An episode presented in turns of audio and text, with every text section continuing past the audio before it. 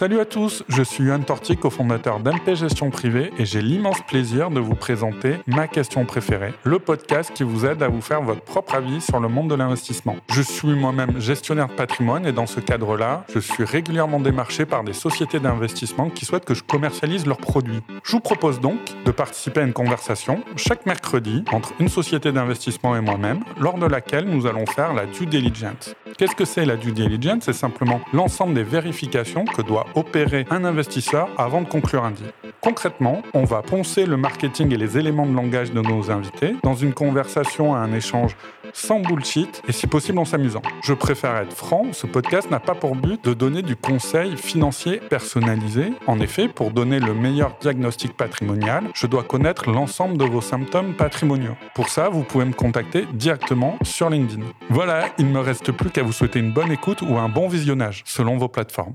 Salut à tous, je suis ravi de vous retrouver pour un nouvel épisode de Ma question préférée, le podcast qui vous aide à vous faire votre propre avis sur le monde de l'investissement. Pour cet épisode, on va partir direction les États-Unis et plus particulièrement la Floride avec mon invité David Amsalem, fondateur, euh, fondateur pardon, de Florida Invest et qui va nous parler d'immobilier. Salut David. Salut Johan, merci de me recevoir. Merci d'être là et merci à Emmanuel Macron de d'avoir bien voulu te permettre d'arriver en scooter et c'était pas facile. Mais en levant son barrage. Exactement, on va pouvoir du coup euh, faire cet épisode. Euh, première question, toujours euh, aussi banale mais importante. Peux-tu te présenter pour nos auditeurs et en quelques mots présenter également l'activité de Florida Invest? Bien sûr. Alors, je m'appelle David Amsalem. je suis le cofondateur d'une société qui s'appelle Florida Invest et d'un groupe plus particulièrement qui s'appelle Florida Invest FI Capital, euh, cofondé avec donc mon père Eric qui est lui en Floride. Boîte familiale? Une société familiale exactement. Mon père Eric qui est en Floride, qui a lui une expertise plutôt opérationnelle dans la transaction immobilière en France et aux États-Unis depuis à peu près 2003. Et moi qui ai plus une expertise euh, issue de la finance de marché avec euh, quelques années passées à la Société Générale, à Paris et à New York. Et on s'est retrouvés euh, il y a environ 5-6 ans pour justement mettre en commun nos compétences à la fois opérationnelles et financières et pour former des solutions d'investissement immobilière qui sont euh, spécialement dédiées aux euh, investisseurs francophones qui souhaitent prendre place sur le marché américain via des solutions qui s'adossent à l'immobilier résidentiel, principalement sous forme d'immeubles. D'accord, donc on va parler un petit peu d'immobilier entre guillemets titrisé, si on peut dire.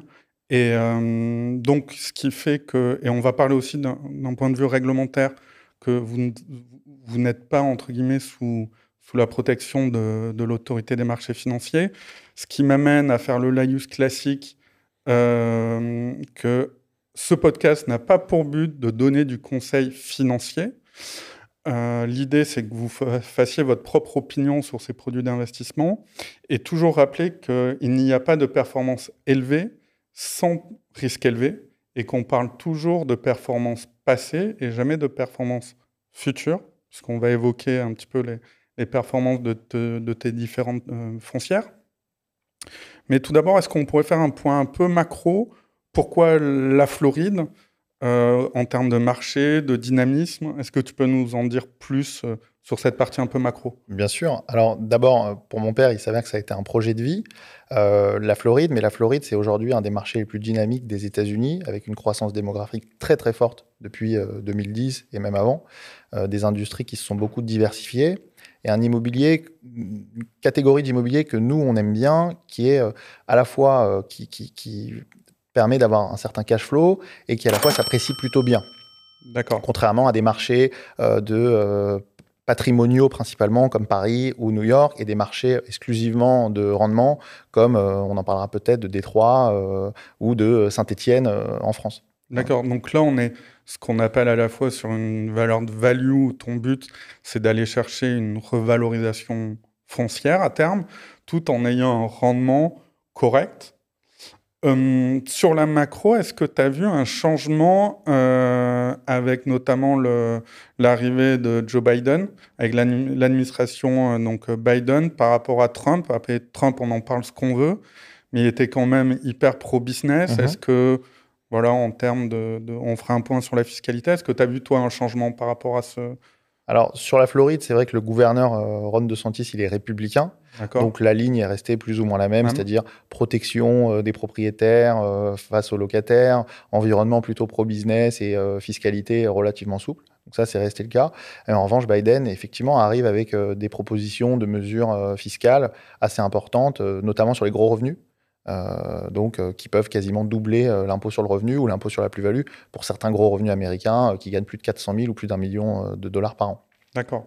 On va faire un point aussi sur la fiscalité des investisseurs, mais sur le type d'actifs, on est d'accord que toi, tu, ne vends pas comment dire, des appartements en direct. Quelqu'un qui se dit bah, j'ai envie d'avoir une résidence secondaire à Miami, c'est pas ton boulot. Tu vas aller chercher d'autres villes avec plus de rendement et avec une, plus-value potentielle peut-être plus intéressante. Euh, quels sont les types d'actifs que tu achètes? C'est de la maison individuelle, de, des immeubles? Alors historiquement, c'est vrai qu'on a vendu des euh, actifs euh, individuels pour de l'investissement locatif. Donc, c'était, euh, euh, on, faisait du consulting, de l'accompagnement pour des investisseurs qui étaient in fine propriétaires, mais euh, d'un investissement locatif avec locataires en place, etc. Donc, ça, historiquement, on l'a fait. Et aujourd'hui, ce qu'on appelle chez nous donc les foncières, qui achètent ces immeubles multifamiliques, qui sont des immeubles d'habitation en bloc. donc, ça rentre. La spécificité, c'est que c'est des immeubles résidentiels, mais au-delà de quatre unités, ils rentrent dans la catégorie de l'immobilier commercial aux États-Unis avec tout ce qui va avec, euh, les termes d'emprunt, euh, les, euh, les modèles de valorisation, etc. etc. D'accord. Donc dans multifamily, est-ce que, sans caricaturer, mais quel est le locataire type? Parce que le vrai sujet quand tu parles d'immobilier résidentiel en France, ce qui fait peur à l'investisseur, c'est le loyer impayé, la trêve hivernale. Est-ce que tu as le même risque en mettant un locataire américain euh, dans, ton, dans ta foncière? Alors, d'abord deux choses pour, pour euh, définir un petit peu le profil du locataire. Le multifamily, c'est donc ces immeubles qui sont anciens, pas de nouvelles constructions. Ça rentre dans la catégorie de ce qu'on pourrait appeler aux États-Unis le logement abordable euh, ou le logement intermédiaire peut-être ici. Et, et, donc on a une catégorie de locataires en général middle class, classe travailleuse, qui ont besoin de préserver leur pouvoir d'achat euh, et donc qui cherchent des loyers relativement abordables. Euh, effectivement, au niveau du risque locatif, ça c'est spécifique aux États-Unis et spécifique à la Floride, c'est-à-dire que tout est public, euh, y compris les impayés pour les locataires, un fichier central, on va dire, qui regroupe tous les, tous les incidents d'impayés éventuellement de loyer. Et, il y a la capacité à faire des évictions pour les locataires qui ne paieraient pas leur loyer en moins de deux mois. Donc le risque locatif, effectivement, pas le même. Euh, même si c'est très rare de, procéder à des évictions, justement parce que ce fichier central incite les locataires à payer ou à partir. Euh, en tout cas, euh, le propriétaire est relativement favorisé par rapport à ce qu'on connaît ici. D'accord. Bon, mais je vais déjà mettre un euro dans, la cagnotte, puisque comme vous le savez, à chaque anglicisme, il y a une petite sonnerie. Voilà et qu'on fera bénéficier à la fin de, de, la saison de 12 épisodes un internaute qui, ou, un auditeur qui a le commenté le plus de fois sur les réseaux sociaux, euh, il pourra choisir euh, donc du coup l'assaut qui, euh, qu'il aimerait faire bénéficier de cette cagnotte-là. Donc tu parlais d'une forme de rating. et à partir de là, donc moi en tant que locataire, si dans mon passé de locataire, j'ai eu des retards de paiement, j'ai dégradé des biens, je suis noté et, et ma note en fait est est rendu public et chaque futur propriétaire à qui je donne mon dossier peut consulter. Exactement. En fait, via le, ce qu'on appelle le numéro de sécurité sociale là-bas, euh, qui est confidentiel, hein, mais qui est donné lorsqu'on fait justement euh, une procédure pour euh, être locataire. effectivement, si le loueur l'entre dans un fichier de background check, il peut effectivement avoir accès à ces informations. D'accord. Donc effectivement, là, tu n'es pas comme on peut voir aujourd'hui avec euh, en France avec des gens qui sont des pros de, Photoshop, qui modifient les fiches de paye et qui... Ok, donc tu as une vraie sécurité pour, euh, pour, pour l'investisseur. Euh, est-ce que tu peux nous parler également du phénomène qui s'est passé sur les subprimes? L'idée, c'est que vous avez, du coup, il y a eu quand même un marché qui s'est effondré. Uh-huh. Et des personnes qui étaient propriétaires qui sont retrouvés du coup euh, locataires et comme ils ont un mauvais rating, se retrouvent dans l'obligation d'être d'être locataires, ce qui fait augmenter la demande. Voilà, est-ce que tu peux nous parler un petit peu de ce phénomène-là C'est un phénomène qui a été euh, particulièrement vif, notamment en Floride. C'est effectivement des propriétaires qui perdent leur maison. On se souvient qu'avant les subprimes, les banques prêtaient à 100 ou 110% à des gens pas forcément solvables mm. euh, en se fondant sur la valeur de leurs biens. Donc il y avait effectivement des gens qui étaient propriétaires mais qui n'avaient pas forcément le profil pour l'être avec les critères d'aujourd'hui, et qui se retrouvaient euh, effectivement locataires forcés sur le marché, et sur le marché abordable, si je puis dire, ou sur le marché du logement social, ou sur le, marché du logement abordable, comme on fait. Donc, évidemment pas sur le luxe, mais ça a renforcé la demande locative sur l'ancien et sur l'abordable. D'accord, oui, parce que pour expliquer un petit peu euh, le système de crédit aux États-Unis, c'est ce qu'on appelle du loan to value, de la LTV c'est que par exemple, vous avez un actif qui vaut, vous achetez une maison qui vaut 100 000 euros. Euh, au bout de six mois, un an, elle vaut 120 000. Vous pouvez aller voir votre banquier qui va peut-être vous, vous donner un crédit de consommation pour acheter une voiture, pour acheter de l'équipement, pour, pour plein de choses, de 20 000 euros. Mhm. Et qu'il y a des gens qui ont augmenté leur taux d'endettement, qui, du fait des subprimes, se sont retrouvés sans boulot et dans l'incapacité à rembourser la banque. Donc la banque, comme c'est un, crédit hypothécaire, la, la, maison a été saisie.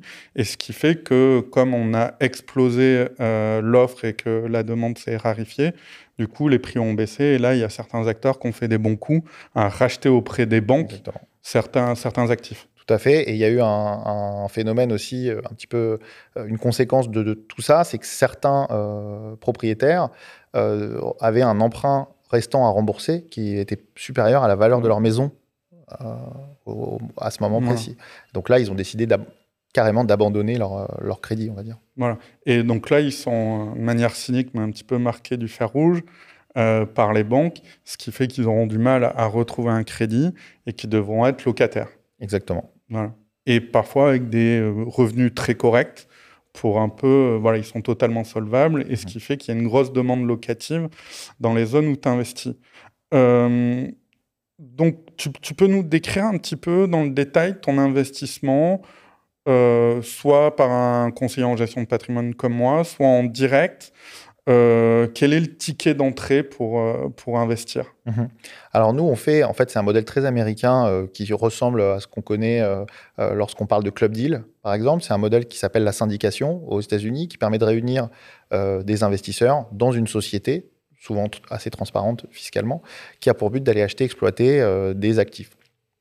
Donc nous, c'est vraiment un modèle de syndication. Historiquement, c'est vrai qu'on a, un réseau euh, d'investisseurs qui nous connaît depuis un moment, euh, souvent francophones, euh, en France ou beaucoup d'expatriés aussi.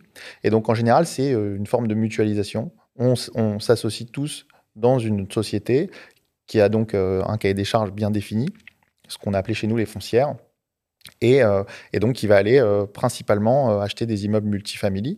Le ticket d'entrée, il a varié. Hein. On a fait des tickets d'entrée à 100 000 dollars, 50 000 dollars, 25 000 dollars pour tester plusieurs modèles et pour pouvoir aussi démocratiser un petit peu plus l'accès au marché américain. Donc, concrètement, là, tu as trois offres. C'est ça? 25, 50, 100 Aujourd'hui, il nous en reste deux. Il y en a une qui est fermée, mais effectivement 50 et 100. D'accord, 50 et 100. Et donc, euh, on est d'accord. Donc la personne te donne de l'argent pour 50 000 dollars. Dollars, les contrats sont en dollars. D'accord. Donc il faut prévoir le coût de change, mhm. sauf si on a des dollars euh, entre guillemets euh, dans son patrimoine.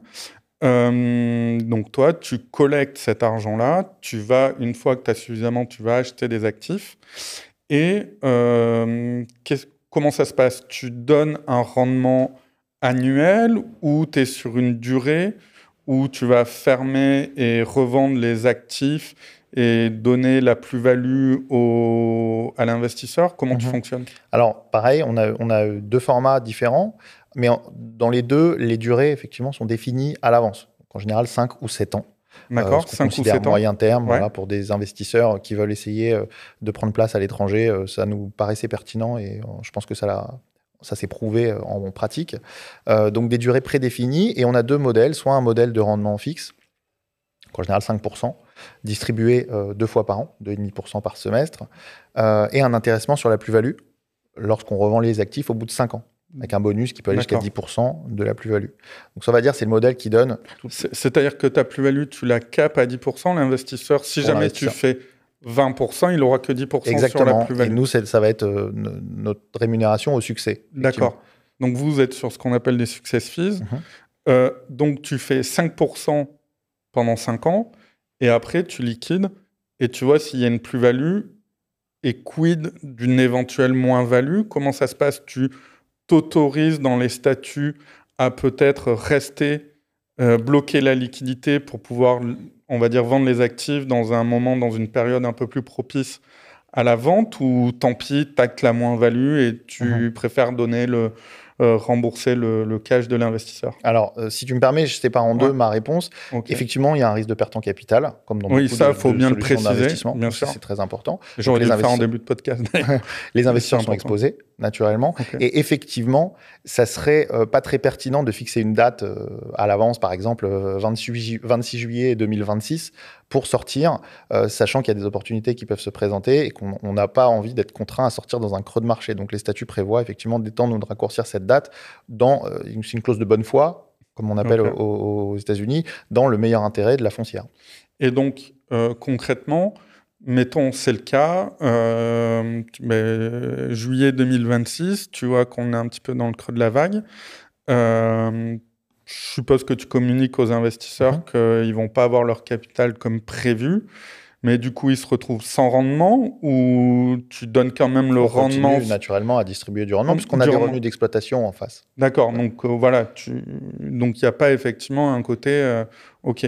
Et la liquidité, ça c'est tu peux pas t'engager véritablement sur la liquidité, du moins sur euh, sur une période quoi transitoire de 2-3 mhm. ans, c'est ça? Mmh, Exactement. c'est un produit qu'on considère illiquide. Les, les souscripteurs doivent y participer en connaissance de cause. Euh, maintenant, on peut toujours trouver une contrepartie, euh, effectivement, euh, faire sortir quelqu'un et rentrer quelqu'un d'autre. D'accord. C'est un peu ce qu'on voit dans les SCPI à capital fermé, ok, où il faut retrouver dans un carnet d'ordre mhm. la personne qui veut rentrer quand, quand, on veut sortir. Exactement. Ok. Toi, tu animes un petit peu cette demande entre guillemets entre des investisseurs. Un investisseur peut te contacter, te dire mais moi j'aimerais sortir, et toi en face tu as la contrepartie ou oui, il se débrouille? Si, si, non, non, euh, en général, on aime bien euh, être un point central euh, pour. en général, on, travaille, on a quand même une relation établie avec tous nos investisseurs, donc c'est intéressant de savoir qui est la contrepartie. Donc en général, tu veux pas en général on la trouve nous. Qui rentre, Bien sûr. Ok. Le, point fondamental qui est, qui est, pour moi hyper intéressant, mais qui peut être aussi un petit peu casse-gueule, c'est le fait d'être en devise. Mhm. Et moi, pour tout dire, mon sujet en tant que CGP, c'est que je reçois, je pense, 3 à 4 messages par jour sur LinkedIn de personnes qui souhaitent me rencontrer pour que je propose leurs produits. Et là, par exemple, il y a quelqu'un qui a l'air charmant, qui me dit qu'il est diamantaire depuis plusieurs années euh, à Anvers et qu'il a un fonds sur les diamants. Donc voilà, et c'est un peu cette notion de black box. Et est-ce que par rapport à la réglementation, tu peux nous en dire un petit peu plus par rapport à ton produit? Parce que nous, les CGP, on a cette notion, malheureusement, de, parce qu'on ne peut pas passer notre vie et en clientèle et à faire de la compliance, de la due deal sur les nouveaux produits. Donc, malheureusement, euh, il y a eu euh, des arnaques, je pense à Aristophile, et j'aimerais faire un podcast sur toutes ces arnaques-là, euh, euh Marne Finance, voilà, mmh toutes ces boîtes-là. Et, et parfois, on passe à côté de super opportunités par nos clients, simplement par peur, et qu'on se retrouve à, proposer tous les mêmes produits, euh, que ce soit euh, la SCPI euh, machin, le fonds de commun de placement machin, parce que là, on a le tampon AMF, on se dit que si ça tourne mal, au moins, nous, on est protégés. Voilà. Toi, comment, Comment tu gères un petit peu ce, volet réglementaire? Bien sûr. Alors, donc, nous, on est de droit américain. Euh, D'accord. On est. Euh, c'est la SEC qui te, la SEC, exactement. donc, nous, finalement, on est même dans le cadre privé. Aujourd'hui, avec des investisseurs avec qui on a des relations établies, ça reste un produit de niche qu'on propose en général, ou que nos, nos, partenaires proposent en complément, comme tu l'as dit, de produits euh, très mass market, etc. Kling. Euh, et, donc, euh, et donc, ça reste un produit de niche qui se propose à des clients éduqués et très ciblés. Euh, donc, on ne fait pas du tout d'appel public à l'épargne. Ici, on ne fait pas de, marketing sur nos rendements, sur nos performances, etc. pour rester dans ce cadre-là, en fait. D'accord. Et donc, pour revenir en dollars, on est d'accord qu'on investit en dollars, ce qui fait qu'il y a un, petit peu un market timing un moment où investir, il faut mieux investir quand l'euro est fort, je suppose, pour, pour augmenter le rendement. Ok, mais donc là, je vois très bien le gain euh, dans, de, de, trouver le bon moment où, on va investir avec toi. Euh, le sujet, c'est par contre, les loyers, ils sont, je sais pas si on peut appeler ça loyer ou dividende, mais Mhm. le, Oui, les loyers. ouais, que, que tu redonnes à l'investisseur, ils sont quoi en euros, en dollars? Les loyers sont en dollars. En dollars, d'accord. Donc là, on peut avoir l'effet inverse de se dire que mon rendement peut baisser parce que j'ai une parité euro-dollar qui est en défaveur du dollar. Exactement. Alors, comme je te le disais en, off un petit peu avant, les investisseurs, en général, qui participent à ce genre de produits, ont euh, une- un, un besoin d'aller diversifier en devises aussi, d'être exposés à d'autres monnaies oui. comme le dollar ou d'être exposés. Euh, Surtout les gens qui, pensent, croient au Frexit ou qui Ah, ont peur exemple, hein, voilà, il a- de l'euro. exactement, et qu'il y a des incertitudes en- qui sont propres à l'Europe. Mhm. Euh, donc il y a euh, une certaine catégorie d'investisseurs qui sont très contents d'être exposés dans d'autres devises. Et effectivement, ils vont souvent avoir tendance à rester en dollars, c'est-à-dire investir en dollars, euh, collecter les loyers ou les revenus ou les rendements Mhm. en dollars, les garder en dollars hein, via des comptes multidevises. euh, ça se fait même sur euh, Revolut maintenant. Euh, et donc, parce que ça fait partie de la démarche initiale. Oui, et tu peux même attendre, si, si, tu n'as pas besoin de consommer ton, ton revenu tout de suite comme un complément de retraite, Mhm. mais tu peux même attendre de, de- que ta parité euro-dollar soit plus avantageuse, de stocker tes, Exactement. tes, tes dollars. D'ailleurs, il y a une question qui me vient en tête. Est-ce que, comme les CPI qui font du versement programmé, Mhm. est-ce que je peux réinvestir mon revenu dans ta solution? Ah, c'est pas prévu pour le moment, D'accord. mais c'est effectivement une piste euh, qui peut être ouverte euh, dans le futur. D'accord. Donc, il faut que je cumule à la limite euh, 50 000 euros de loyer Ce qui est minimum. ouais. ouais, pour refaire une deuxième souscription Exactement. et pour jouer sur les intérêts composés et faire euh, euh, effet de boule de neige. Euh, ok, c'est c'est très clair. Sur euh, les rendements, euh, tu parlais de 5%. Est-ce qu'il y a, voilà, je sais pas si, si, si tu as vu, mais sur LinkedIn, je me suis un peu écharpé euh, en disant que, que les CGP, on, est, on essayait d'être, euh, pour certains, on essayait d'être transparent un petit peu sur les commissions. Est-ce que tu peux parler de tes frais, de ton mode de rémunération? Quels sont les frais que va payer l'investisseur? Et aussi les frais du, comme je demande de la transparence, euh, je veux aussi être transparent moi-même et savoir les frais que tu donnes aux intermédiaires. Mhm. Bien sûr, bien sûr. Donc nous, euh, on facture 3,5% de frais de souscription euh, aux souscripteurs sur ces solutions-là, majoritairement reversés aux intermédiaires qui nous les introduisent. Donc euh, assez transparent à ce niveau-là, et les souscripteurs le savent, puisque c'est eux qui les, qui les versent et que ça fait partie de la souscription. Ok. Et donc, toi, ton modèle économique, c'est que tu prends, tu te rémunères sur, je suppose, des frais de gestion. Mhm. Donc, c'est-à-dire que tu fais un rendement de 8, tu vas prendre 3 et tu vas donner 5 à l'investisseur. Oui, alors en pratique, c'est pas forcément ce qui se passe, euh, puisqu'en fait, pour être totalement transparent, on a une filiale qui s'occupe de la gestion locative. Donc d'abord, on va se rémunérer sur euh, un pourcentage de, sur les loyers collectés, D'accord. euh, au portfolio global, bien sûr. Ok. Euh, et euh, en général, quand alors, le rendement de marché, il n'est pas à 8%. Et en, en général, euh, on, va, on, va essayer de sécuriser au, maximum en faisant des réserves. euh, quand par exemple, on a un rendement qui dépasse les 5%, ce qui n'est pas forcément le cas à l'acquisition. Ça nous arrive d'acheter des immeubles euh, avec des loyers euh, qui n'ont pas été mis à jour euh, avec des rendements à 4%, à 4,5%, revaloriser un petit peu le tout pour avoir un rendement à 5,5% euh, à partir de la deuxième année. Et puis, on lisse ça sur la période. D'accord. Et donc, tu vas faire ce qu'on appelle, en, pour, pour ceux qui connaissent un petit peu les SCPI, du, de la RAN, du report à nouveau. Mhm. Tu vas mettre euh, du cash de côté pour les travaux et lisser le rendement, c'est bien ça? Exactement. Exactement. Et, et là, comment ça se passe? Du coup, tu as, ton père qui est sur place, vous avez des équipes de, de property managers qui font les travaux ou vous externalisez? On externalise très peu de choses, en fin de compte, puisque euh, on est un groupe avec plusieurs entités, y compris la gestion locative, euh, la transaction, y compris sur la location. Euh, et aussi, on, est comme, on est dans cette niche qui permet aux investisseurs français ou francophones de prendre place aux États-Unis, parfois il faut les structurer. Il y en a certains qui veulent monter des petites structures assez simples avec leurs proches, par exemple, etc. Et puis, il y a toute cette expertise sur la convention fiscale franco-américaine. donc en général, on, externalise très peu de choses, sauf quand c'est compliqué au niveau fiscalité pour, pour les investisseurs, on va dire, avec des profils particuliers. Parce que moi, j'anticipe déjà un petit peu la, réaction de, de, futurs prospects et clients sur, sur ce sujet. C'est OK, j'ai 5% de rendement. pourquoi j'irais investir à X milliers de kilomètres de chez moi alors que je peux faire du Atlante voisin ou du Corum. Non, Corum encore non. Euh, pourquoi? Parce que c'est aussi à l'étranger. Mais voilà, du Atlante voisin, du Cagnos Pierre avec des rendements mhm. plus, élevés. Toi, tu vas me répondre que le but, c'est avant tout la diversification. Tout à fait. Le fait de ne pas être impacté sur l'euro s'il y a un souci euh, sur cette devise-là. De mettre une partie de son patrimoine en dollars et euh, donc, c'est le, oui, c'est l'argument numéro un en fait. Exactement. Nous, on a, euh, on est quasiment jamais entré dans des débats de performance, opposer des performances euh, franco-françaises avec des performances US. Ce qui est sûr, c'est qu'il y a du rendement et la fiscalité est, assez intéressante. Ok. On, on, on va essayer d'être le, le moins chiant possible pour mmh. parler de fiscalité. Mmh.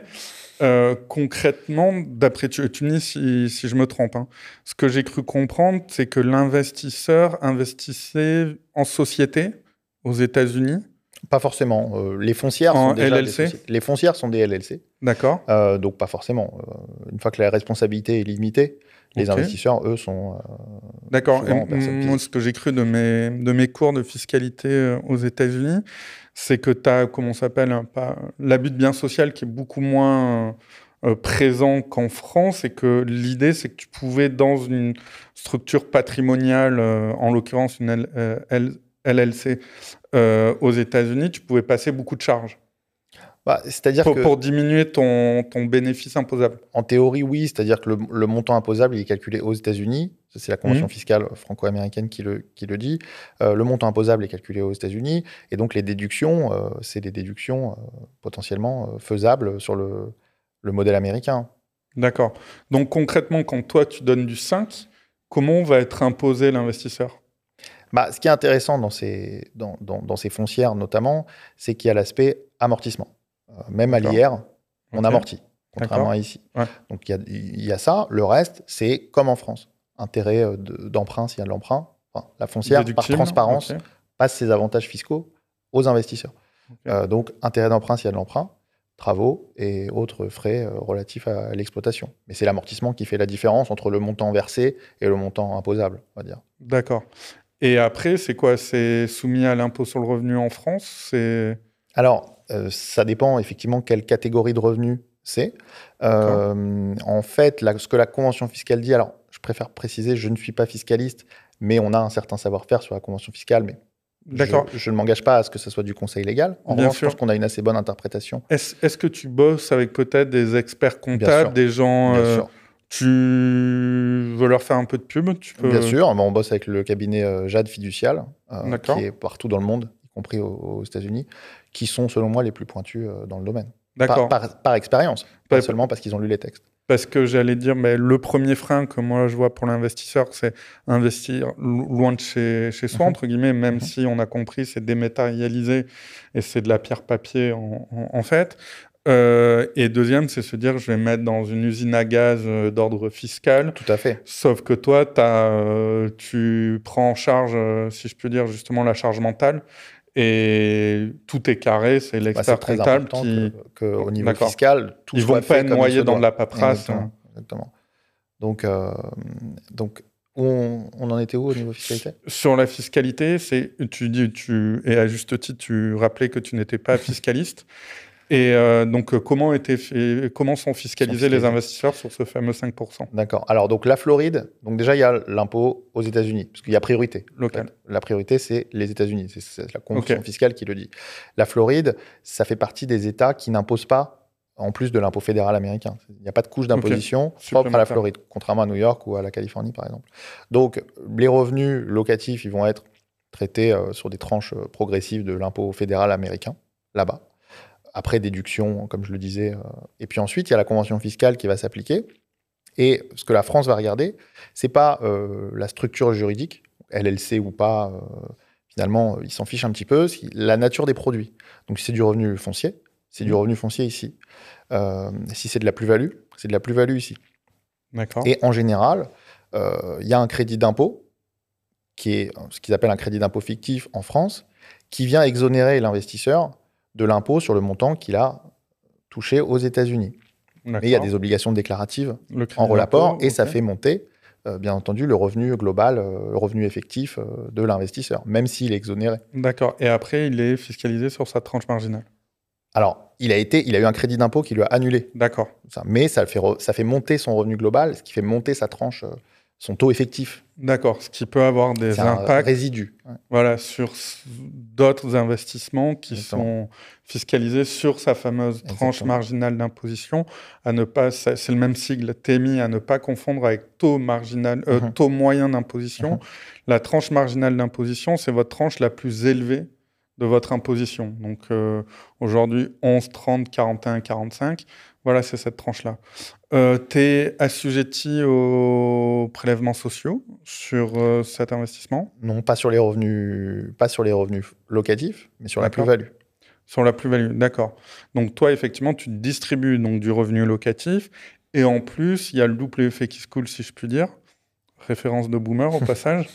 Euh, du coup, tu peux donner jusqu'à 10%, c'est ça, de la future plus-value? C'est ça. Notre 10%, euh, c'est c'est en fait sur le capital investi de l'investisseur. D'accord. Tu peux, en Jusqu'à deux 10% de son chiffres, capital. concrètement, j'ai investi 50 000 5 000 jusqu'à 5 000 jusqu'à 5 000. de plus-value. Donc, tu as donné 5% de loyer pendant 5 ans. Mhm. S'il y a de la plus-value, tu donnes euh, 10% Priorité, du exactement. capital investi. D'accord. Et ta rémunération, on l'a compris, c'est frais de gestion et euh, frais de Et gestion succès. et succès. S'il y a une plus-value de plus de 5 000 euros, c'est pour vous. Mhm, Exactement. OK. Et tu donnes 3,5 euh, à l'intermédiaire, Mhm. euh, family office, conseiller en gestion de patrimoine, tous les gens avec qui tu travailles. OK. Est-ce qu'il est possible, parce que moi, c'est c'est un modèle que, que je propose, mettons, j'ai un client que je facture au forfait Mhm. pour gérer euh, ses encours euh, d'assurance vie, pour euh, ses SCPI, même pour sa gestion locative d'actifs euh, physiques qu'il a en France. Est-ce que moi, je peux te dire, je prends pas de rétro, mais je te vois venir et parce que certains m'ont dit OK, il n'y a pas de souci, je te peux pas les rétro, mais je les garde. Est-ce que tu peux remettre ça dans la perf du client? Oui, tout à fait, bien sûr. D'accord. Bien sûr. Ok, parce que ça, c'est un modèle, effectivement, toujours dans cette idée de transparence. Euh, tu parlais d'emprunt déductible. Aujourd'hui, euh, un Français peut faire un crédit auprès de sa banque pour euh, acheter ton produit? Alors, quand je parlais d'emprunt spécifiquement tout à l'heure, c'est surtout les foncières. Est-ce qu'elles vont utiliser du levier face aux immeubles Donc, c'est toi qui vas en fait faire un complément avec euh, l'argent que tu as collecté ou tu vas compléter avec du crédit? Exactement, ça peut arriver. En ce moment, on ne le fait pas parce que le marché est un petit peu tendu, donc on a tendance à acheter au comptant. Et puis, euh, comme tu le sais, euh, il y a un, un facteur risque qui vient avec le levier bancaire. Exactement. Euh, donc, on fait très attention à ça. Mais euh, donc, s'il y a intérêt d'emprunt, je parlais surtout des intérêts d'emprunt aux États-Unis qu'on a effectivement mis en complément. Les Alors, en théorie, c'est de l'apport. Ce que les investisseurs euh, mettent dans leur souscription, c'est de l'apport pour la foncière. Euh, donc, en théorie, c'est pas finançable, sauf exception, comme tu le sais, n'en tire quelque chose en France pour libérer de la trésorerie. Ouais. etc. Donc là, là, on va faire un petit point parce que c'est souvent des, des- des sujets qu'on va, on va aborder un petit peu ça en fil rouge dans, dans certains épisodes. C'est ce qu'on appelle le prix hypothécaire. Mhm. C'est que certaines banques, très peu aujourd'hui, mais certaines banques euh, avec une vision plus patrimoniale et moins retail, moins vente de produits, permettent de vous dégager de la trésorerie en prenant ce qu'on appelle l'actif net immobilier, c'est-à-dire euh, le delta entre votre capital qui vous reste à rembourser à la banque et la valeur de votre bien qu'on va euh, estimer à l'instant T. Mhm. Et certaines banques vous permettent de financer soit des, des études comme ça, euh, d'études des enfants, soit un bateau, soit, soit plein de choses, et notamment des produits immobiliers, on ne trouve pas de financement de manière classique. Tout à fait. Il faut savoir que ces prêts sont un petit peu plus coûteux en termes de taux. Et attention, j'insiste, euh, là, on est quand même, on commence à être dans l'usine à gaz parce qu'on va emprunter en euros pour transférer. Donc déjà, j'ai mon, j'augmente mon risque du fait de l'effet de levier parce que je prends du crédit. J'ai mon risque de change parce que cet argent que j'ai emprunté en euros, je vais le mettre en dollars. Et, euh, et après, j'ai le risque classique de l'investissement de marché, entre guillemets. Exactement. Donc, c'est là où le risque de change euh, vraiment euh, est au, cœur de, de, la chaîne, on va dire.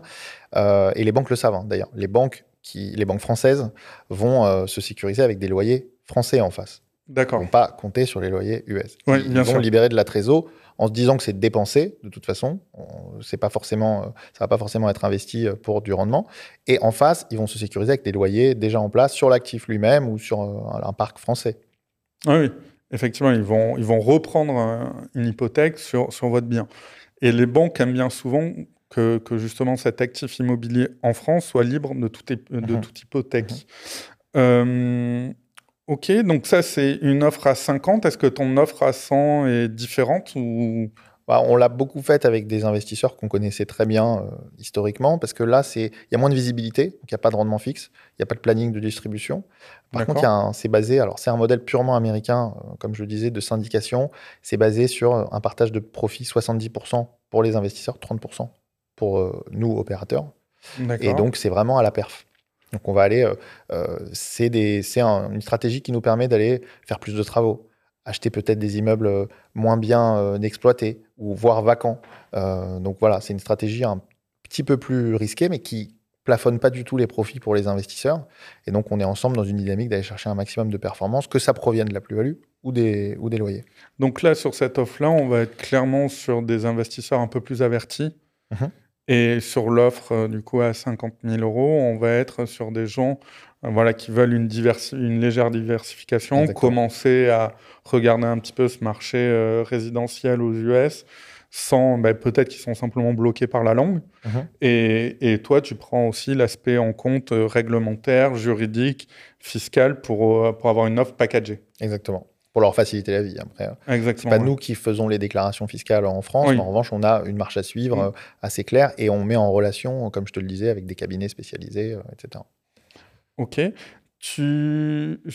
Pour revenir sur la Floride, donc on l'a compris, c'était parce que ton papa y est depuis une quinzaine. 2003, ouais. Donc oui, depuis un petit moment, hein, bientôt 20 ans. Aujourd'hui, quelles sont les villes de Floride où il y a les bons coups à faire? Alors, peut-être dévoiler pour les concurrents, mais...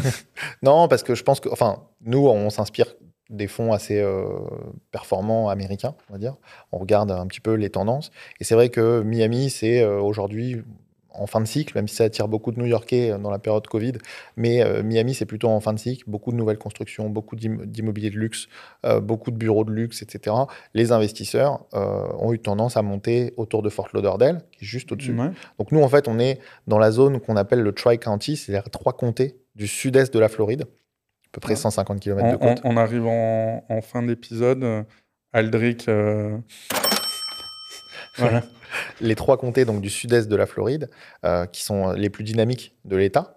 Et donc, les investisseurs, effectivement, ont un petit peu quitté Miami euh, depuis 4-5 euh, ans pour aller beaucoup sur le comté de Broward, donc le comté de Fort Lauderdale, et sur le comté de, Palm Beach, avec la ville de West Palm Beach, qui sont très dynamiques, qui ont des industries un petit peu plus variées, sont moins basées sur le tourisme et les vacances, etc. et qui sont, qui sont des zones très intéressantes pour les, pour les investisseurs rationnels, on va dire. D'accord. Euh, le luxe, vous évitez, c'est quoi? C'est le problème de charge? C'est qu'il faut savoir que dans, dans l'immobilier américain, les Américains aiment beaucoup le service. Ce qui fait qu'il y a souvent des grosses charges. Dans... Alors, il y a des grosses charges, mais sur les immeubles, par exemple, où il n'y a pas de charge, il y a effectivement des charges qui peuvent tuer le rendement. Sur les immeubles euh, en bloc, où il n'y a pas forcément de, de charges, euh, il y a, nous, nous c'est pour un autre aspect. C'est plutôt pour l'aspect volatilité du marché du luxe en Floride. Historiquement, c'est assez volatile. Et puis, euh, pour expliquer un petit peu ce, phénomène, c'est quoi? C'est qu'un peu comme à Dubaï, tu as toujours le, le comment s'appelle? L'immeuble d'à côté qui est plus beau, euh, mieux fait euh, et qui du les prestations et, du coup les locataires vendent d'immeubles et d'immeubles en Éventuellement, mais par exemple, un, exemple tout bête, il y, a, des tours donc brandées, euh, Porsche, euh, Aston Martin, euh, Fendi, voilà, comme effectivement comme à Dubaï, avec des prix complètement fous, mais c'est des, prestations incroyables, à la fois technologiques, à la fois dans l'architecture, etc. là, dans la tour Porsche, on peut monter sa voiture dans son salon. D'accord. Et, et, donc, par exemple, on l'a constaté nous-mêmes, vendu sur plan, le penthouse, par exemple, du dernier étage, vendu sur plan 11 millions, euh, un an après la livraison, revendu 9 millions. donc ça fait, ça fait, ça c'est de la volatilité. Oui, parce que entre temps, il y a un actif plus plus sympa qui, qui, a poussé. Qui... Exactement, ou parce que les promoteurs aussi donnent souvent des, des incentives. Alors là, le, le, vrai anglicisme, des incentives pour les acheteurs. on a même vu des tours à Miami de luxe où le promoteur offrait des voitures aux acheteurs des plus beaux appartements de l'immeuble. C'est des choses qui nous paraissent complètement euh, loufoques pour nous, Français. Mm. C'est de l'influence. Oui, bien sûr. Bien sûr Et donc, euh, et donc euh, bon voilà, il y a la volatilité. Et nous, on aime bien avoir le maximum de locataires par actif. Et mmh. donc, effectivement, il y a un moment aussi où les loyers suivent plus. C'est-à-dire qu'une valeur d'un produit, à partir du moment. Nous, on considère que c'est à peu près 200 000 dollars. le, le loyer monte pas jusqu'au ciel. Les loyers suivent plus. Et nous, c'est vrai qu'on aime bien avoir du rendement en face et on aime bien aussi lisser le risque sur plusieurs locataires le plus possible. Donc, en général, le luxe, on, on évite pour ces raisons-là. Ta foncière, à peu près combien d'immeubles en moyenne? Nous, c'est deux, deux ou trois immeubles par foncière. Ok, ce qui fait combien d'unités locatives? Ça fait une trentaine à peu près. Euh, une trentaine, d'accord. Voilà, donc une trentaine de familles. Quoi. Exactement. D'accord. Euh, en termes démographiques, aujourd'hui, la Floride euh, reçoit, parce qu'on parle, comme tu sais, moi j'ai fait mes études au Texas, mhm. et que c'est un peu les deux, les, deux États qui prennent un peu en tech, et qui a, vu que les loyers et la vie est très très chère en, sur la Silicon Valley et qui du coup ils ont du mal à, recruter, qu'effectivement il y a pas mal de boîtes dans ces deux États qui, qui, qui, qui arrivent. Est-ce que tu as, des exemples un petit peu de, de, grosses boîtes significatives qui ont ouvert des bureaux, qui sont installés récemment en Floride? Bien sûr. Alors, euh, tu l'as tu, tu l'as bien constaté, il y a eu pas mal de mouvements de sociétés euh, et de flux migratoires vers le Texas et vers la Floride. Tout simplement parce qu'ils avaient aussi peu de restrictions Covid, parce que la fiscalité par rapport à la Californie, par rapport à New York, est très très souple. Euh, et donc, effectivement, il y, a beaucoup de, il y a beaucoup de gens et de sociétés qui sont partis s'installer. Il s'avère que, alors, on a vu Elon Musk, par exemple, partir au mm. Texas. Ça, c'est un des, un des exemples. En Floride, il y a beaucoup de sociétés financières qui ont ouvert des bureaux, des grandes banques comme JP Morgan, par exemple. Et euh, c'est devenu un véritable vivier pour l'industrie des monnaies digitales, euh, de la blockchain et des, et des crypto-monnaies. D'accord. Avec la société blockchain.com qui a levé 500 millions et qui a déplacé son siège de New York en Floride, par exemple. Mmh. Donc aujourd'hui valorisé plus de 4 milliards et demi, je crois. Euh, et il y en a eu énormément comme ça. Donc ça, on l'a, vraiment constaté. On a vu le bureau, l'immobilier de bureau augmenter, les loyers d'immobilier de bureau augmenter. En Floride, ce qui était quand même assez fou à l'époque du télétravail. Et, et, donc, grosso modo, là, tu vas voir le top management qui va prendre le luxe en, en résidentiel, j'imagine, dans les grandes villes de Floride, mais tu vas avoir un besoin pour euh, tous les, les, gens à, revenus intermédiaires euh, de la boîte qui est toi, c'est ce, ces personnes-là que tu, tu, cibles. En locataire, oui, exactement. C'est-à-dire que à la fois, effectivement, dans les maisons euh, à 1 ou 2 millions de dollars, ça a flambé parce que les New-Yorkais sont venus en masse en se disant on n'a plus de raison d'être dans un, dans un, petit appartement euh, pour le loyer d'une maison avec piscine en Floride. Donc euh, ça a fait monter les prix naturellement. Mais c'est vrai que nous, c'est un autre segment où les loyers ont aussi augmenté. C'est de prendre euh, effectivement tous ces gens qui viennent chercher des opportunités d'emploi en Floride. Et donc c'est eux vraiment nos locataires. Ok. Sur mais justement ces différents marchés, euh, tu n'es pas forcément un expert sur le marché de Détroit, mais aujourd'hui, il y a un vrai sujet. Il y a pas mal de confrères et consoeurs qui sont un peu embourbés dans du contentieux parce qu'ils ont proposé euh, des, des, investissements un peu mirifiques euh, à Détroit. Tu peux, parce que voilà, je pense que l'auditeur qui va écouter ou regarder euh, cette vidéo va aller sur, sur Google ou, ou YouTube. D'ailleurs, vous êtes hyper présent en termes de vidéos puisque vous faites des vidéos à chaque fois que vous allez visiter des actifs, vous les achetez, vous, les travaux, j'ai vu ça effectivement. Que, donc allez voir l'ensemble des vidéos. Ta chaîne, la chaîne YouTube de la boîte, c'est Florida Invest. Voilà, logique. Mhm. Euh, est-ce que du coup, tu peux nous parler de, qu'est-ce qui s'est passé sur Détroit pour qu'il y ait euh, cette polémique? Alors, je pense que ce qui a manqué, c'est d'abord la pédagogie. Parce que euh, Détroit, c'est un marché, il y en a dans beaucoup de pays. je pense que ça se rapproche à certains endroits de Saint-Etienne, comme je te disais en off. C'est des marchés de pure rentabilité. C'est très difficile de valoriser son immobilier. Les locataires sont difficiles à gérer. Euh, et donc, c'est finalement, euh, c'est des niveaux de risque. Il y en a qui, en connaissance de cause, mettent un petit peu euh, de ça dans leurs allocations. Ça marche très bien, ça ne me pose pas de souci. Le problème, c'est la pédagogie autour. de dire c'est une ville avec un, certain niveau de risque. Est-ce qui vous est adapté? Ça, c'est ton métier. Je pense que tu le fais pour tous tes clients. Est-ce que le niveau de risque de Détroit est adapté à votre profil de risque? Oui, non. Et c'est ça qui est important. Et je pense que ça n'a pas eu lieu. Le fameux ratio rendement-risque. Exactement. Et je pense que ça n'a pas eu lieu.